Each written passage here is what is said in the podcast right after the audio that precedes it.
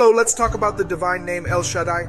Today is April 13th, and the pastor Carlos Ballestero greets you from Ghana in Africa.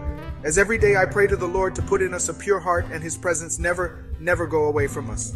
In Genesis 17, we read Abraham was 99 years old when Jehovah appeared to him and said, I am the Almighty God, walk before me and be perfect. Today I want to recommend you to read and meditate Isaiah 66 from verse 1 to 13.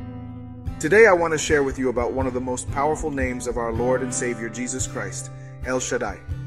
This name appears for the first time in the Old Testament in Genesis 17, where God reveals to Abraham and says, I am the Almighty God, walk before me and be perfect. The term El Shaddai comes from the Hebrew word shad, which means chest. So some scholars suggest that this name refers to the God who breastfeeds his people.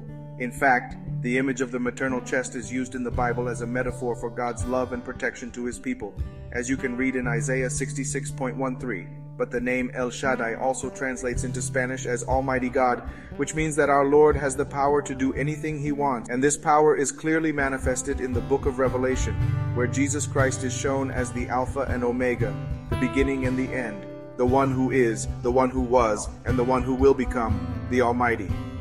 It is amazing to think that the same Jesus Christ, the Almighty, who created the universe and sustains all things with his powerful word, decided to humiliate himself and die on the cross for us. In John 15.13, Jesus himself said, No one has greater love than this, that one puts his life for his friends, and that is exactly what he did for us. He loved us so much that he sacrificed himself for us so that we could have eternal life.